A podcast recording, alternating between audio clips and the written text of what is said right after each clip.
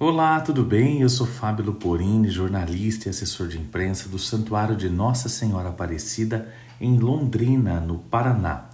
O nosso santuário hoje é reconhecido como um dos mais importantes e o que tem uma das festas mais populares dentro das festividades religiosas de Nossa Senhora Aparecida, não só da Arquidiocese de Londrina, mas também de todo o norte do Paraná. Mas nem sempre foi assim.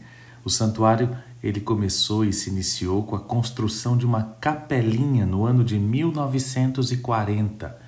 Um pioneiro aqui do bairro da Vila Nova, Benjamin Nalim, construiu a capelinha em honra à padroeira do Brasil depois de uma de suas filhas ter sido curada. Desde então, a fé do povo foi crescendo e em 1952 a capelinha foi elevada a paróquia Nossa Senhora Aparecida, considerada a segunda paróquia de Londrina. A primeira foi a Matriz, que hoje é a Catedral de Londrina. Com o tempo, a fé e a devoção do povo também foram crescendo. E em 1997, o então arcebispo de Londrina, Dom Albano Cavalim, elevou a paróquia a santuário, sendo um dos primeiros santuários dedicados a Nossa Senhora Aparecida de todo o Paraná.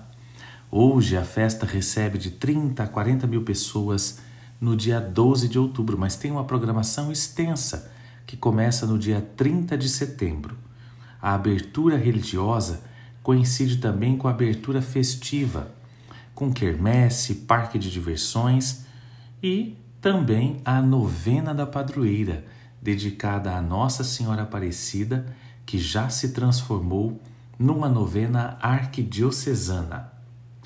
A festa de Nossa Senhora Aparecida, no dia 12 de outubro, tem uma série de missas e, neste ano em particular, uma parceria com a Secretaria de Saúde vai disponibilizar vacinação durante todo o dia da festa de Nossa Senhora Aparecida, durante todo o dia 12 de outubro. Então, portanto, quem quiser se vacinar com as vacinas que ainda não tomou, poderá fazer isso logo depois ou antes da missa, no dia 12 de outubro.